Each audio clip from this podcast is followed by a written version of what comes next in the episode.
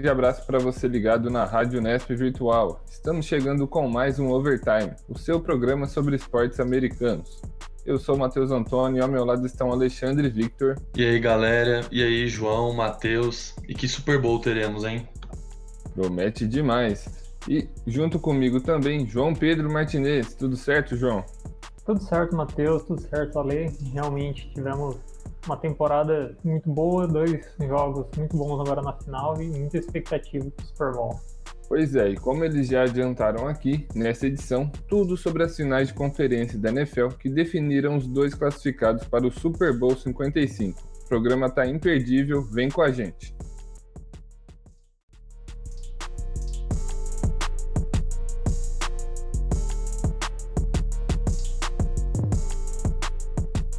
Tampa Bay Buccaneers é o novo campeão da NFC.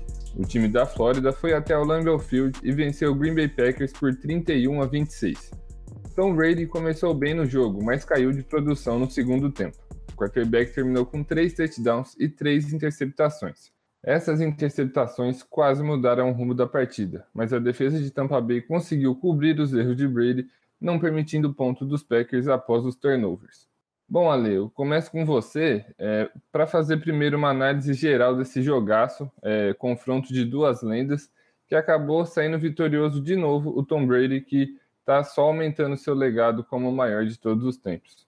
É, realmente, Matheus, se o status dele para muitos já era o melhor da história, eu acho que até antes desse Super Bowl, essa vitória, principalmente contra o seu oponente e tudo que ele representa, ainda jogando fora de casa, é inegável. Tom Brady realmente é o quarterback mais prolífico de todos os tempos. E o que eu achei curioso nesse jogo é que talvez quem não tenha tido a oportunidade de assistir o jogo e tenha pegado só as estatísticas, pode até ter pensado que o Packers ganhou, porque realmente eles tiveram mais posse de bola, jardas totais.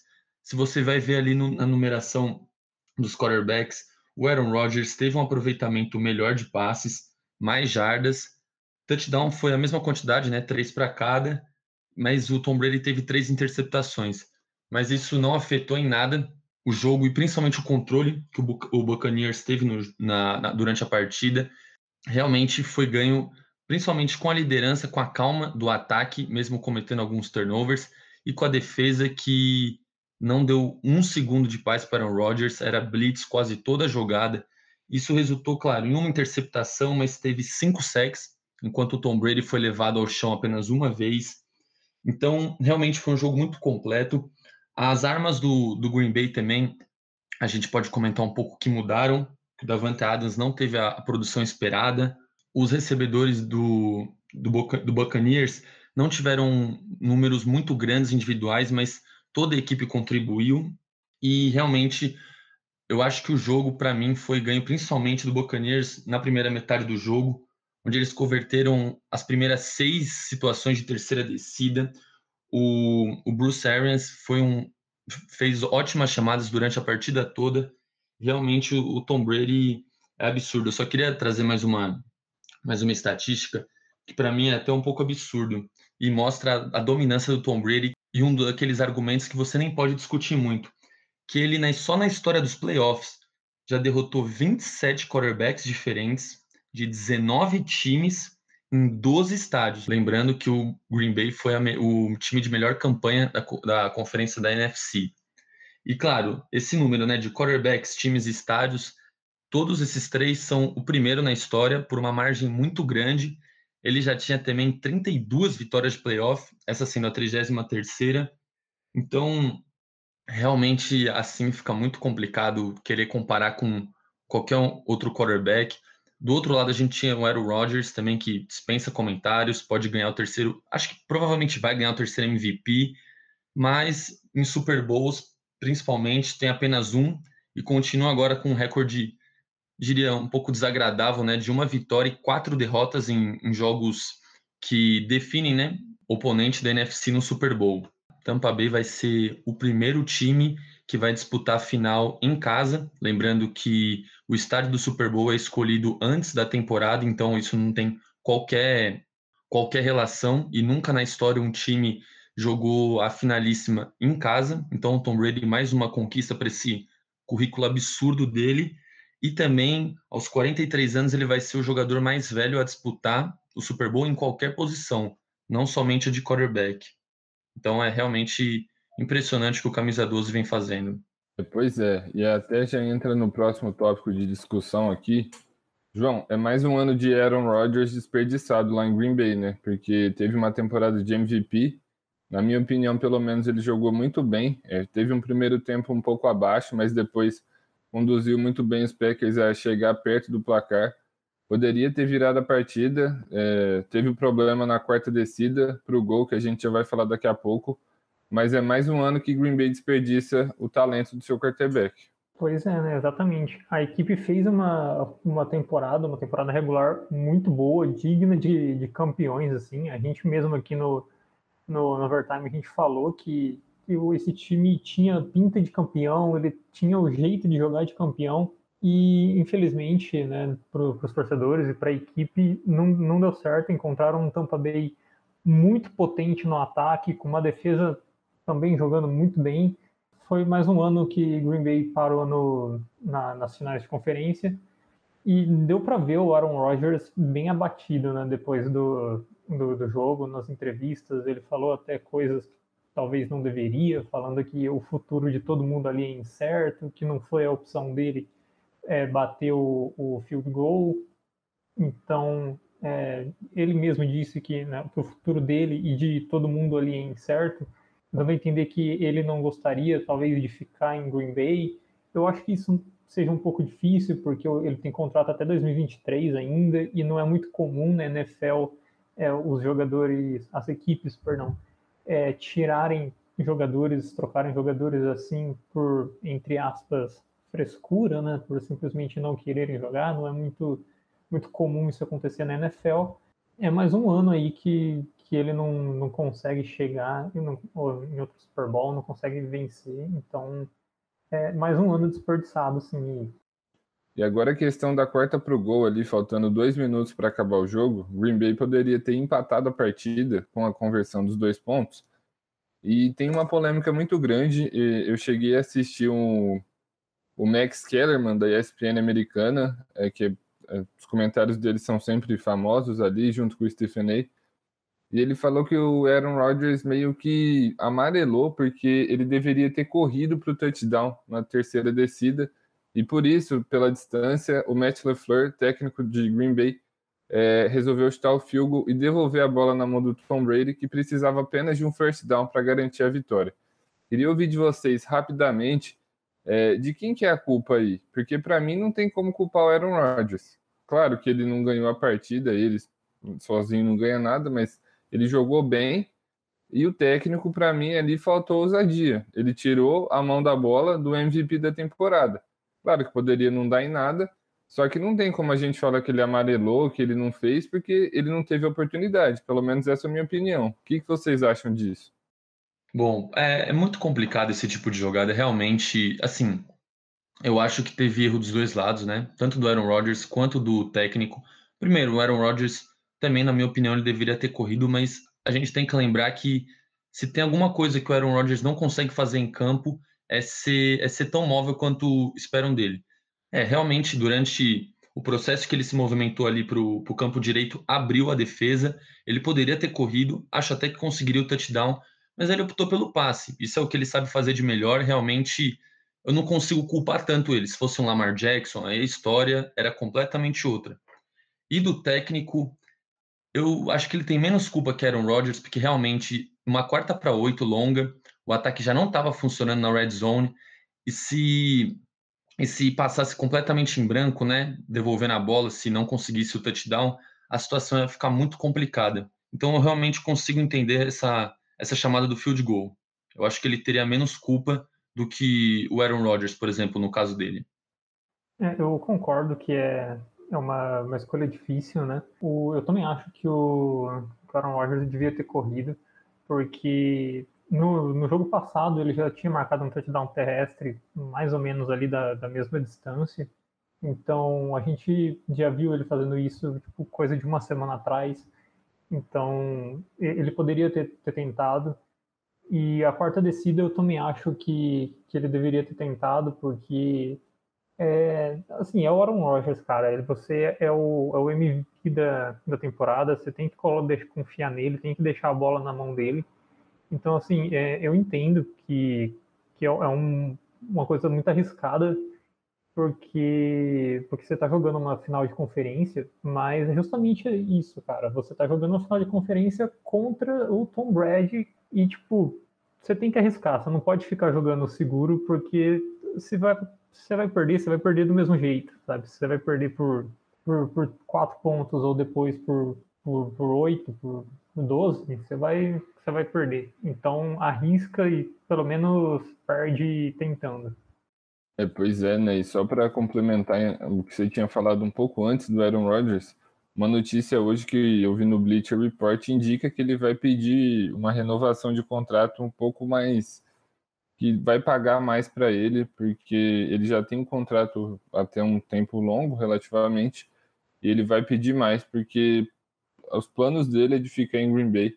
Lembrando que nessa última temporada Green Bay draftou um quarterback no draft, o Jordan Love. Então, a polêmica começa desde aí e agora todo esse problema com a chamada e com até a polêmica que ele falou na coletiva, a entrevista polêmica que ele deu, que não era ele que chamava as jogadas de campo e que ele não podia se responsabilizar por isso. Descendo um pouquinho o mapa dos Estados Unidos agora, lá em Kansas, o Kansas City Chiefs carimbou seu passaporte para o Super Bowl pelo segundo ano consecutivo e venceu de novo a Conferência Americana. Os Chiefs ganharam do Buffalo Bills por 38 a 24 sem grandes dificuldades. Patrick Mahomes, Travis Kelce e Tark Hill tiveram uma grande noite. Mahomes passou para 3 touchdowns e 325 jardas. Hill e Kelce tiveram, respectivamente, 9 e 13 recepções, com dois touchdowns para Travis Kelce. João, é, primeiro, o Mahomes voltou, é, a gente falou isso no programa passado, que se voltasse Kansas era favorito e isso se confirmou, né? É, terceira final de conferência consecutiva e agora segundo Super Bowl consecutivo para Patrick Mahomes. Eu queria que você falasse desse jogo para a gente, quais foram seus principais destaques.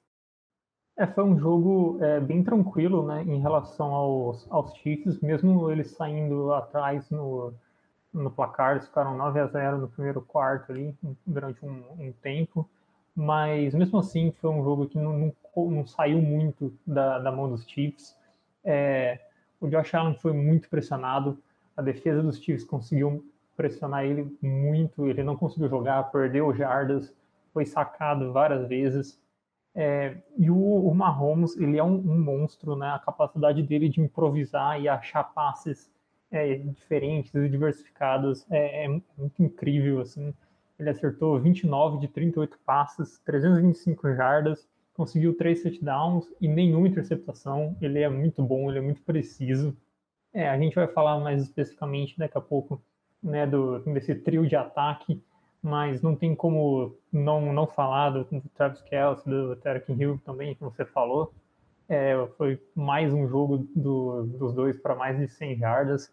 Então, é, foi, foi muito bom. O, o ataque do, de Kansas é, assim, é avassalador. É, o time teve, teve uma eficiência de 60% nas terceiras descidas. A defesa conseguiu sacar o, Josh Allen quatro vezes, né, igual, igual eu falei. E falando um pouco do, dos Bills, o, vale falar do, que o Stephen Diggs ele jogou muito abaixo do que a gente está acostumado. Ele normalmente vai para mais de 100 jardas recebidas e nesse jogo ele ficou com, com 77 só, então é, ele foi bem anulado pela, pela defesa.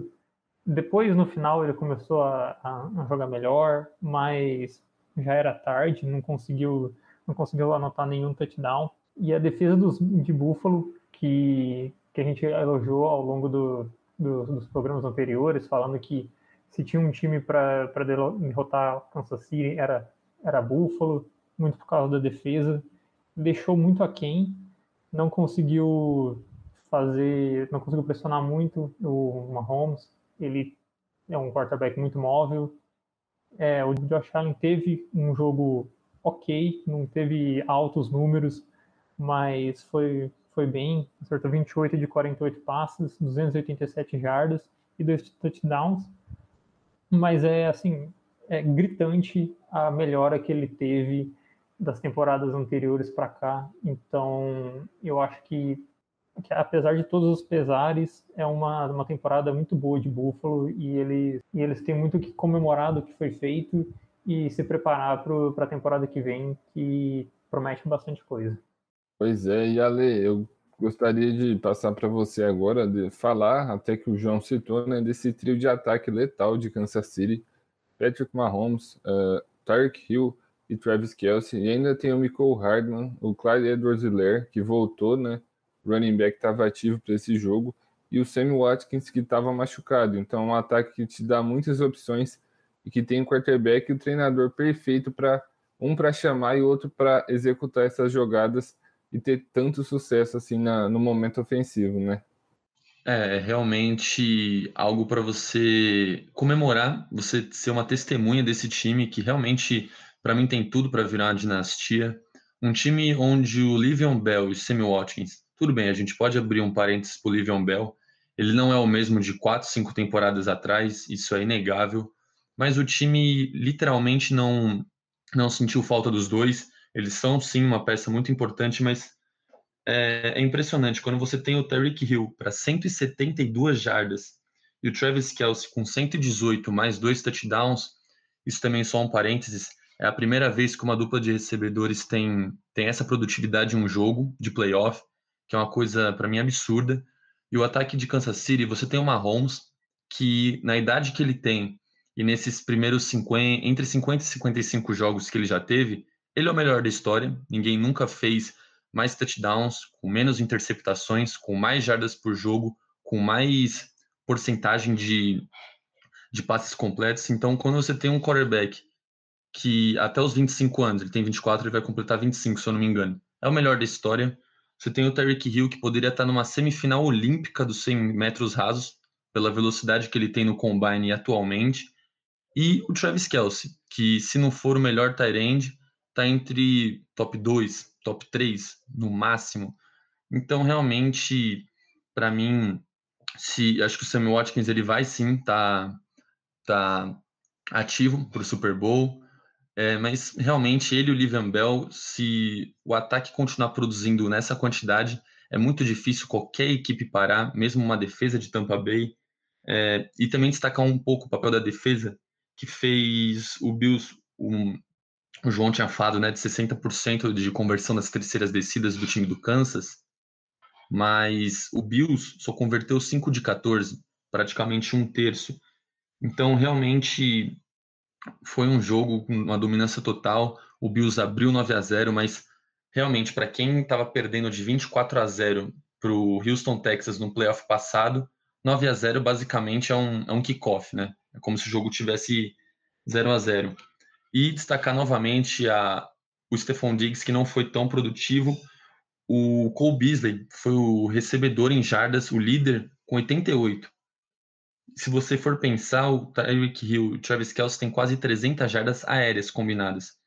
Tirando a ameaça que, por exemplo, o Tyreek Hill é correndo só com a bola, e o Travis Kelce também, uma virtude que a gente não presta muita atenção é de bloqueios ele é o melhor na posição, sem dúvida nenhuma, abrindo bloqueio para os seus companheiros. Um dos touchdowns de Kansas City não seria, é, não teria acontecido se não fosse pelos bloqueios do camisa 87. Então você realmente tem que torcer para a defesa ter um dia bom, porque o ataque eu acho muito difícil ele não produzir, porque quando ele perde ele, ele anota 30 pontos. Então realmente Kansas City é algo que a gente não vai ver por um longo tempo na liga. É bom aproveitar. Com certeza, né? E prova disso é que o time já tá chega ao seu segundo Super Bowl consecutivo. E para terminar esse bloco, rapidinho, eu queria falar com vocês sobre uma. Vocês acreditam que é possível uma rivalidade mais acalorada entre esses dois times no futuro? Porque no finalzinho do jogo ali teve uma briga, teve empurra-empurra. E Buffalo, assim, o teto do Josh Allen a gente não viu ainda, acredito eu. Penso que ele pode melhorar cada vez mais. Não creio que Kansas City vai piorar. Então é possível, né, que essas duas equipes se encontrem mais vezes nos playoffs e talvez a rivalidade fique ainda mais feroz. Eu acho que sim, Com certeza, isso vai ser ótimo para a liga, tem tudo para ser uma grande rivalidade. A gente realmente consegue perceber isso simplesmente, até infelizmente eu digo, pelos adversários de divisão. Por exemplo, o Bills, né, na AFC Leste, tem o New York Jets, Miami Dolphins e o New England Patriots. O Patriots está encontrando as peças, está longe de ser um time descartável. New York Jets eu não preciso comentar muita coisa, o time foi um, uma draga nessa atual temporada.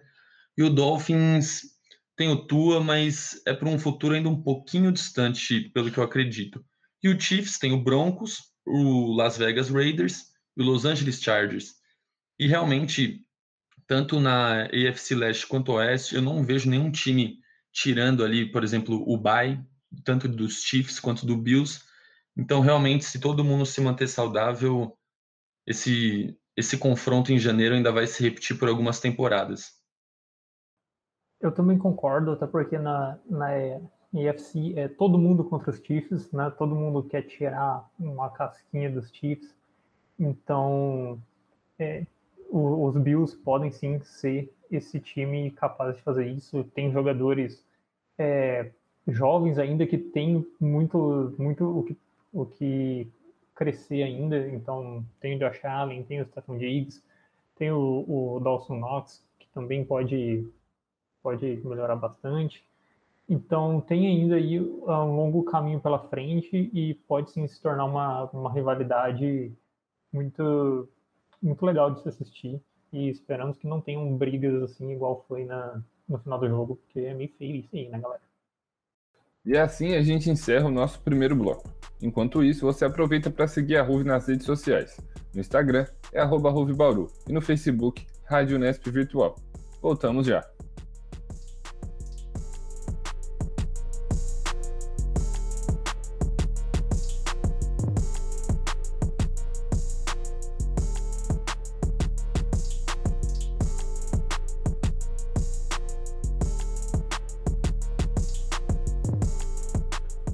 Estamos de volta e é hora de falar de Super Bowl. Kansas City Chiefs e Tampa Bay Buccaneers se enfrentam no Raymond James Stadium, às 8h30 no dia 7 de fevereiro. Além de contar com duas equipes espetaculares, o duelo reserva um confronto entre dois quarterbacks geracionais da NFL. Tom Brady e Patrick Mahomes fazem um aguardado duelo no jogo mais importante do futebol americano. Bom, gente, é, primeiro, claro, a gente vai falar das expectativas para o jogo, mas eu acho que assim, o grande a grande expectativa, o grande destaque é o confronto entre Brady e Mahomes. Não tem como, porque de um lado a gente tem o cara que é considerado o maior de todos os tempos e do outro a gente tem um que está despontando e que se mantiver esse ritmo no, no restante da sua carreira, com certeza ele vai entrar nessa briga. Então não tem como fugir muito, mesmo com duas equipes espetaculares, não tem como fugir muito desse duelo entre os dois, né? É, não, não tem muito o que, o que fugir. Os dois são as grandes, grandes estrelas, talvez assim, né, desse, desse Super Bowl. É, que nem o Ale já falou ao longo do, do programa, é, se tem alguém que é considerado o sucessor do Tom Brady, por exemplo, é, podemos dizer assim, é o Mahomes. É, existe muito aí uma, uma expectativa de que ele consiga superar o, o Brady daqui a alguns anos. Então, é, são dois jogadores de qualidades excepcionais, assim. É, o Mahomes, que nem eu falei, consegue achar jogadas onde a gente não acredita, ele faz uns, uns arremessos que parece que ele está brincando no quintal dele com, com os filhos, sabe?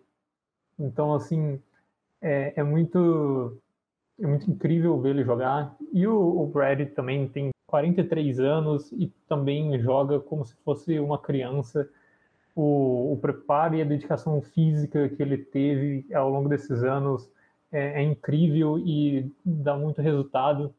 Então vai ser um jogo, é, vai ser um, um tiroteio né, para todos os lados, vai ser ataque, não vão perdoar ninguém. Então, com certeza, esse vai ser o, o duelo da. Talvez o duelo, duelo da década aí que estamos, estamos começando. Só antes de você completar, Lei, é importante destacar, né, que você já colocou isso até no primeiro bloco, Tom Brady no seu décimo Super Bowl, ele, ele sozinho deve ter mais aparições que alguns times da NFL. Então, é, a longevidade é, dele é muito é absurda. E eu queria acrescentar uma pergunta aqui para você. Você acha que se o Tom Brady conseguir ganhar o Super Bowl jogando no seu próprio estádio, é, sete anéis, incontestável, ele olha para a família dele, olha para o clima da Flórida ali e decide é, sair totalmente por cima, ou ele é tão bom, ele é tão. Ele tem tanta fome de querer ser o maior que ele ainda volta para a próxima temporada e vai brigar em cima, com certeza, para conquistar o oitavo anel? Essa é uma ótima pergunta. Isso me lembra até um vídeo que eu vi no canal do Buccaneers no YouTube entre o Tom Brady e o Rob Gronkowski, que o Gronk pergunta qual foi o melhor anel que o Tom Brady já, assim, de conquista, o mais difícil, o que teve mais, mais satisfação ganhar. E a resposta dele é sempre o próximo. Então, eu acho que um, um ser humano, um, um, atleta como ele, realmente pode vencer o Mahomes, que é o melhor quarterback da liga atualmente, pode ter sete anéis de campeão. Eu acho que ele vai continuar até o contrato dele terminar. Se ele puder, ele pode terminar com dez anéis. Pode não, né? Ele gostaria, que eu acho que aí também é um pouco difícil. Mas você nunca pode duvidar, porque Assim, quem achou que ele iria atingir o Super Bowl na primeira temporada com Tampa Bay realmente foram poucos e que não fossem torcedores do Tampa Bay, eu acho que menos ainda. Levar o time para os playoffs com uma campanha de 11-5, depois de 14 anos não, não chegando em janeiro, eu achava que já era uma grande conquista. Ele já provava que não precisava do Bill Belichick é, chamando as jogadas para ele. Bruce Arians ele até falou que o Tom Brady agora tem a oportunidade de chamar algumas jogadas. O técnico, algumas vezes, ele olha e, e observa, porque realmente não tem ninguém melhor que o Tom Brady para ler o jogo, para chamar a jogada. Ele é o melhor da história nisso, porque ele já está fazendo isso há 21 anos e continua fazendo isso com muita excelência. Mas realmente, para esse confronto, eu acho que o Chiefs sim tem uma, uma pequena vantagem. É o quarterback mais novo, como eu falei, a atingir já o seu segundo Super Bowl contra o vamos colocar o Tom Brady assim como um simples, entre muitas aspas, jogador mais velho. É, eu acho que principalmente pelas armas do jogo aéreo, o Kansas City tem uma pequena vantagem.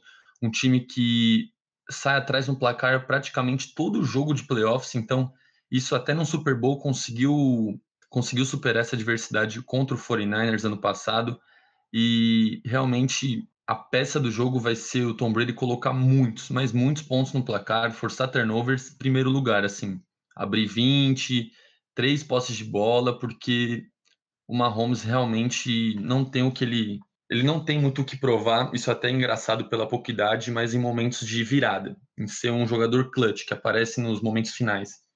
Mas essa final realmente tem tudo para ser, como o João falou, a melhor da década, mesmo sendo a final que inicia essa nova década e um jogo que se já tinha muita carga, principalmente, por exemplo, o Tom Brady tem enfrentado o Drew Brees na última temporada do, do quarterback do Saints, tem enfrentado o Aaron Rodgers finalmente numa fase de playoff, algo que não tinha acontecido. Eu acho que depois dele enfrentar outros dois vovôs, vamos dizer assim, enfrentar a nova geração, pegando logo o melhor, o melhor de longe para mim dessa nova geração, acho que significa muito. Seria, para mim, o anel mais complicado da carreira do Tom Brady, principalmente pelos quarterbacks que ele enfrentou. Se todos estavam no auge, aí essa é outra discussão. Mas essa final realmente vai compensar de certa forma a falta do público. É, lembrando que na Flórida, né, que é onde vai acontecer, existe uma permissão de 20% é, de lotação dos estádios, então vai ser curioso para ver como a NFL vai preencher esses lugares, porque pelas notícias que correram, a liga vai chamar alguns profissionais da saúde para homenagear todos, no, todos que vão ser chamados é, pelo combate, pelo trabalho na linha de frente contra o coronavírus.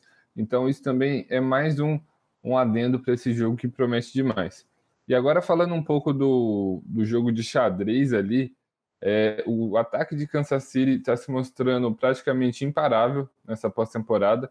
Tampa Bay também está muito bem, as chamadas do Bruce Arians estão ótimas e ele e o Tom Brady parecem estar cada vez mais entrosados na, na, no funcionamento desse ataque. Como você falou, Ale, ele deixa o Tom Brady meio que ser o técnico algumas vezes, mas acho que o ponto-chave desse jogo para mim vai ser como a defesa de Tampa vai se comportar pressionando o Patrick Mahomes.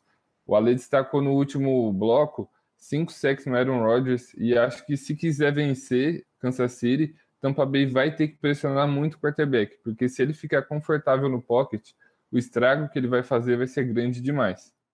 É, o Patrick Mahomes, ele, assim, mais, mais uma complicação em tentar marcar o jogo dele, o ataque dele, dos Chiefs, é que ele entrando antes dessa partida, dessa final de conferência, em situações de pressão nos playoffs, se eu não me engano, ele tinha 14 touchdowns, nenhuma, nenhuma interceptação, um aproveitamento acima de 60%.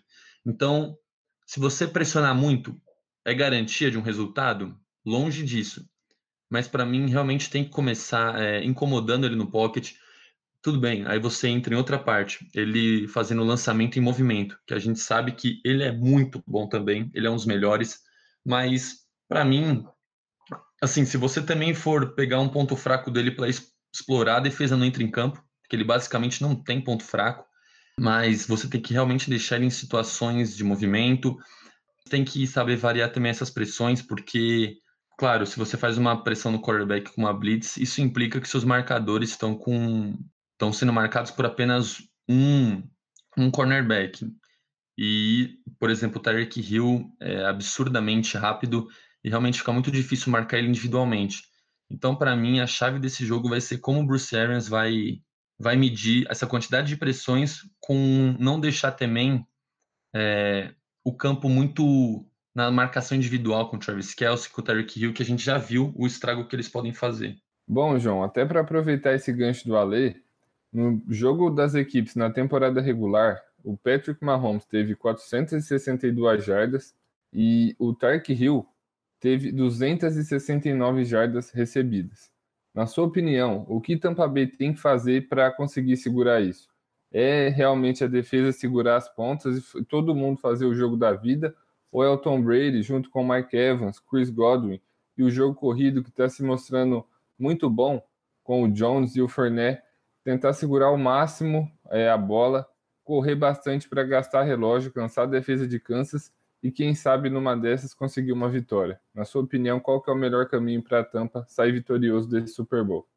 Eu acho que contra o, os Chiefs você tem que fazer um jogo perfeito em todos os cenários.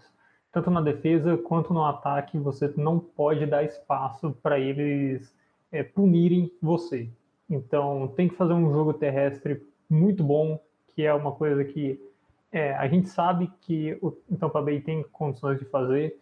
Nesse último jogo, o jogo terrestre não foi tão bom assim, o, o jogo aéreo foi muito mais importante, mas a gente sabe que ele tem, eles têm é, qualidade para fazer isso. A defesa também tem que pressionar muito, óbvio, tomando todos os cuidados, igual o Ole falou, você colocar uma blitz em cima do, do Mahomes é muito perigoso, você vai deixar jogadores expostos para receber uma bola. Então, marcação homem a homem também é muito, muito perigoso. É, tem que saber dosar exatamente isso, o quanto arriscar e o quanto, o quanto não. E tem que também ter um Tom Brady jogando, jogando bem. Não pode estar tá num, num dia ruim, igual essas três interceptações que ele teve no segundo, no segundo tempo contra, contra os Packers. Então, é, tem que estar todo mundo 100%, conseguir, conseguir parar o, e pressionar o Mahomes, conseguir marcar bem o Travis Kelsey e o Tarek Hill e não dar espaço para ninguém, não. Sem dúvida. E agora aquela hora dos palpites, né? Começando agora por, por você, Ale. Quem que vai sair vitorioso desse duelo da década? que provavelmente vai ficar marcado na história por contar com dois dos maiores quarterbacks a pisarem na NFL? Patrick Mahomes ou Tom Brady? Olha, eu realmente não, não queria opinar para não secar nenhum dos dois, porque os dois são fantásticos. Mas eu acho que na décima final o Tom Brady vai sair frustrado, vai ser 28 a 14 para o time do Kansas ali, back to back. E aí, João? torcedor de Kansas City vai ter que acionar o anti-zica agora, porque você também vai apostar no Mahomes ou não? Olha, já pode acionar o anti-zica aí, porque eu vou de, eu vou de Kansas City também, eu vou de Mahomes, mas eu acho que vai ser muitos pontos, então vai ser, eu, eu chutaria é, 40 a 30, 36, assim. Pois é, tomara, né? Independente de quem sair vitorioso, um placar desse vai ser um jogo espetacular.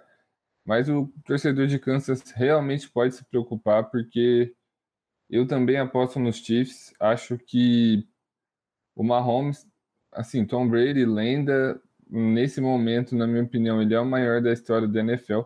Só que esse jovem aí que teve o maior contrato da história assinado pelos Chiefs não vai deixar a festa dele ser completa. Acho que Kansas vai repetir, vai ser campeão de novo. E eu chuto ali uns 35 a 28 para os Chiefs. Vamos ver, esperar até o domingo agora, no dia 7 de fevereiro. E é claro que o Overtime vai trazer tudo sobre esse jogo para você. E assim a gente chega ao fim do nosso programa. Muito obrigado a você, ouvinte, que ficou até aqui com a gente. Ale, um grande abraço e te espero aqui para falar do Super Bowl. Muito obrigado, Matheus, João, todo mundo que está ouvindo. E eu mal posso esperar para gravar o próximo episódio e contar tudo o que aconteceu. João, um grande abraço para você também e mais, e mais uma vez, muito obrigado. Valeu, um abraço para você, Matheus, um abraço para o Ale e espero aí poder é, termos um, um Super Bowl muito recheado para a gente poder falar bastante coisa.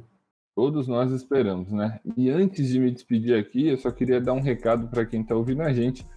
É, o nosso próximo programa vai ser o último overtime, literalmente o último. A gente vai parar com as produções de, do programa na Ruve. Então, o programa do Super Bowl vai ser uma espécie de especial para a gente. Então, a gente espera todos vocês aqui para falar desse jogo que promete demais. O Overtime é um programa do Núcleo de Esportes da Rádio Unesp Virtual, com produção e roteiro de Matheus Antônio, edição de som por João Pedro Martinez e edição geral de Maria Tereza Ribeiro. Na locução, sou eu, Matheus Antônio. Espero que você tenha gostado e te espero para o próximo programa. Um grande abraço, tchau!